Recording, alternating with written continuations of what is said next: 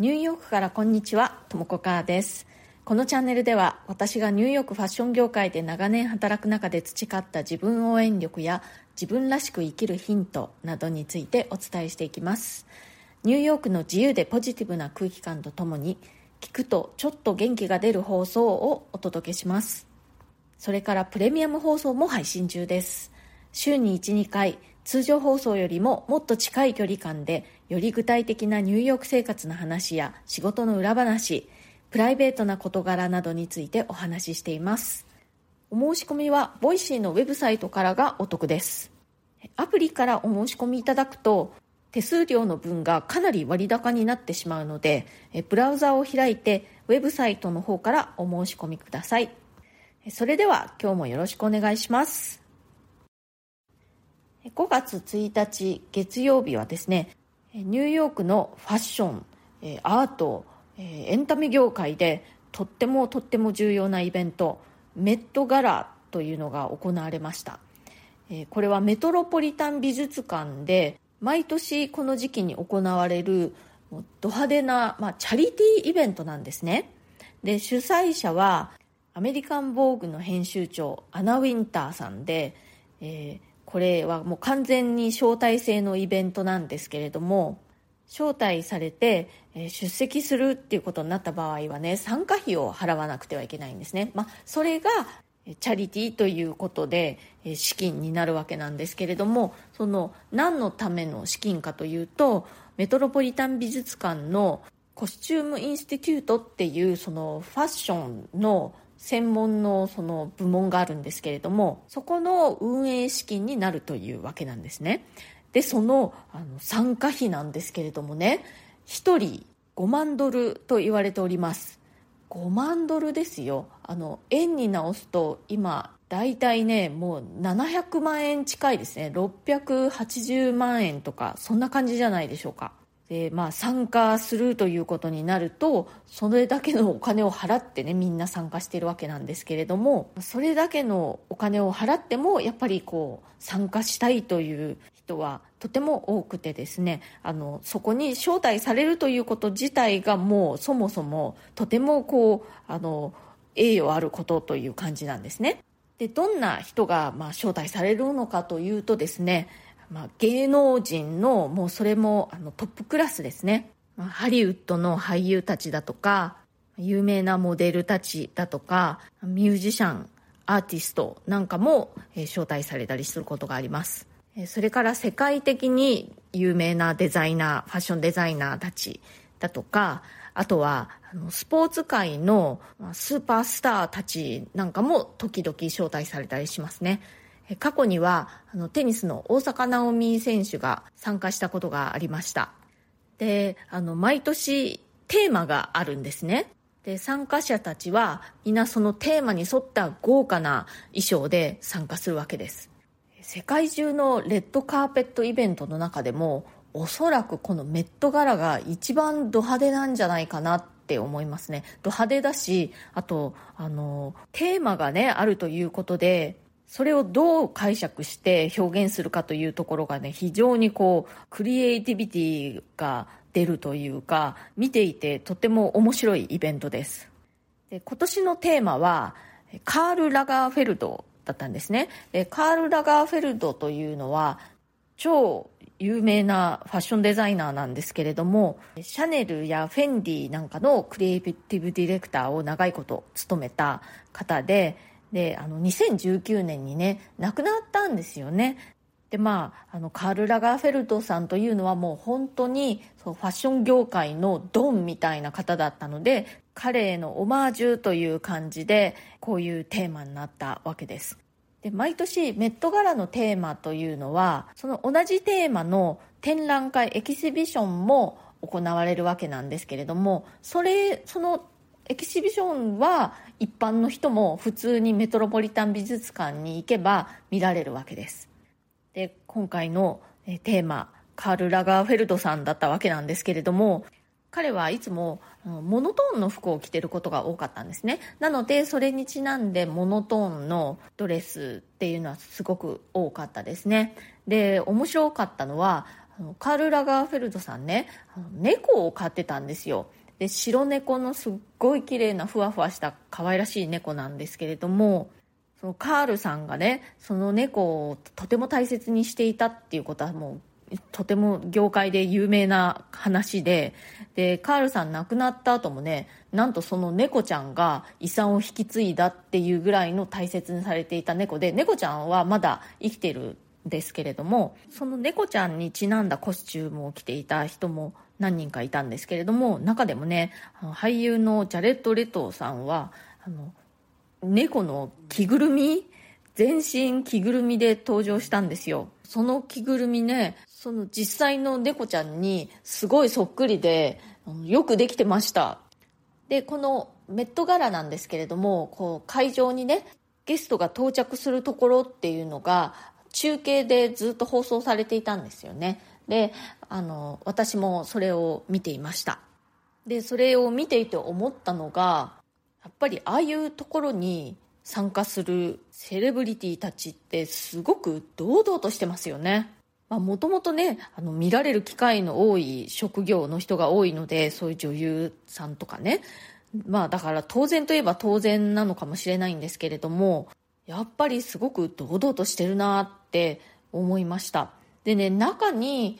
何人かねやっぱりあんまり堂々としてないちょっとねもじもじしてるみたいな人たちがいるんですよ。そうするとね逆にすごくこう悪目立ちするんですよね。こう見ていてハラハラするというか。みんなねもちろんあのド派手な衣装を身につけているので着慣れていないっていうのはねよくわかるんですけれどもそれでもやっぱりそれをこう態度に表してねこうちょっとこう恥ずかしそうというかこう落ち着かない感じでもじもじしてしまうと途端にこう衣装に負けてしまうっていうのか着られている感じがしてねこうあのしっくりこない感じになってしまうんですよね。でその点ねどんなにド派手でどんなに奇て烈な衣装でも着ている人がね堂々としているとやっぱりそれはね着こなせているっていう雰囲気になるんですよね。この法則はねあの私たち一般人にも当てはまるんじゃないかなって思いました。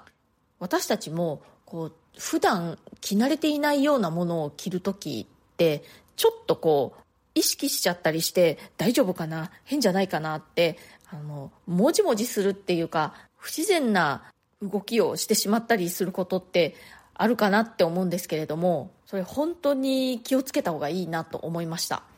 例えばいつもよりちょっとドレスアップした時だとか何かパーティーとかね結婚式とかそういったところに行く時だとかね。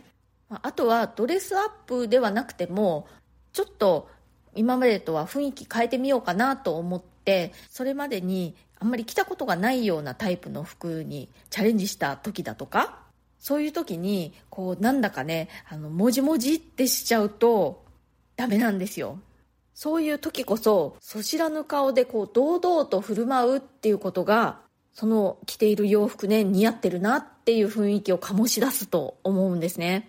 もうね、その服着ちゃってるんだから、家に帰って着替えない限りはね、もう脱ぐわけにはいかないじゃないですか。だったら、もうもじもじしてると余計変なので、とりあえずはね、あの堂々としている方が全然いいと思います。姿勢よく胸を張って顔を上げて堂々としている方が自然に馴染んで見えると思いますよ。普段着慣れないような服を着る機会がある時はこれをぜひ心に留めておいてください。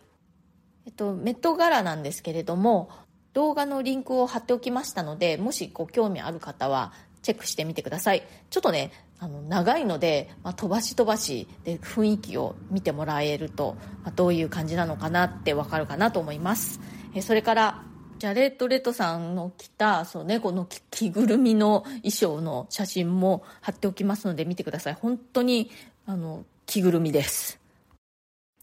コメントのお返しをしたいと思います。韓国のユン大統領の英語での演説を見て感じたこと。元の放送のリンクを貼っておきますのでまだお聞きでない方はそちらも合わせて聞いてくださると嬉しいです。のぼけ成田さん。できないよりはできた方がいいに決まってる。異国に来て自分の国の言葉で話してくれたら親近感湧きますよね。死ぬまで日本から出ないことにします。ちょっと違うか。ということでのぼけ成田さんありがとうございます。そうあの外国語ねやっぱりちょっとでもできた方が全くできないよりはいいんですよ。本当にもう一言も挨拶だけでもできると全く一言も何もできないよりかはいいと思うんですよね。やっぱり自分の国の言葉を喋ってくれる人には親近感を覚えますよね。まあでもねなんだかんだ言って日本人って英語を学校で勉強するので英語の知識ゼロではないじゃないですか、せめて本当にハローとかサンキューとか、うん、言えるじゃないですか。それだけでも使う場面あったらね使ってみるといいと思います。それから K さんとも子さん YouTube で大統領のスピーチと歌の場面見ました。アメリカンパイ本当盛り上がっていましたね。私も笑ってしまいました。スピーチも確かにネイティブでなくアクセントはあるけれど本当に聞きやすいし分かりやすい。リズムやイントネーションがいいからですかね。日本語なまりの英語で日々サバイバルな日本人 in ニューヨークシティとして大変参考になり励まされました。ということで K さんありがとうございます。ユン大統領の英語ね本当にあのネイティブではないっていうことはわかるんですけれどもでもなんかすごく上手でしたよね。本当にあのリズムとかイントネーションあと何ていうかそのその場の立ち振る舞い方みたいなものが非常にこうアメリカっぽいというか自然な感じがしましたね。大人になってから海外に来るとやっぱりこうネイティブと同じようにはどうしてもならないと思うんだけれどもあのくらいにこう自然な感じでできるようになるとすごくいいですよね。ねお互い頑張りましょう、えー、それからえー、てんてんヘビークリズムスライム JAXA ファンさんから、ユン大統領の訪米のニュースはキャッチしていませんでした週明けに岸田総理が訪韓するというニュースはさっき見ましたが、最近河野太郎大臣の過去のスピーチが回ってきて思っていたモヤモヤが解消されました要約するより見てもらった方がいいと思うので後で再生履歴から探しておきます名前はスーパーヘビーとファルコンヘビーが飛ぶからつけてみました。そのうち撮ると思います。ということで、えー、てんてんヘビーさん、ありがとうございます。てんてんさん、お名前をね、こう、しょっちゅう変えるので、あ、それで、あ、今、こういうこと起こってんのかっていうことが分かったりしますね。えっと、ユン大統領訪米のニュースは日本ではそんなに大きく取り上げられてなかったんでしょうかね。岸田総理も、あの、河野大臣も、お二人とも、あの、英語が、まあ、割とできるということでね、頼もしいですよね特に河野大臣の英語はすごくこうあの自然な感じがして分かりやすいなと思います、はい、今日はですね、えー、ニューヨークのファッションの祭典メットガラのお話をしました。でそれでこう私たち一般人が参考にできるのは何かというとやっぱり服をね着るときは堂々と姿勢よく胸を張って着るっていうことがすごく大事だなと特にねあの着慣れないものを着る時こそもじもじとかしてしまうと余計こう着慣れてなさが目立ってしまうということでね気をつけましょう。今日も最後まで聞いてくださってありがとうございました。今日の放送が気に入ってくださったらチャンネルのフォローまだの方はぜひこの機会にチャンネルフォローしてくださるととっても嬉しいです。それから SNS 等でね他の方にも勧めてくださると非常にありがたいです。それから質問やリクエスト、ご感想、コメント、ご質問などお待ちしておりますので、ぜひお気軽に、まコメント欄からでもいいですし、匿名ご希望の方は私のプロフィールの一番下のところに質問箱のリンクを貼ってますので、そちらからでも OK ですので、ぜひ送ってください。ご質問などにはね、この放送を通じて随時お返事していきます。今日も最後まで聞いてくださってありがとうございました。それではまた次回、ともこかーでした。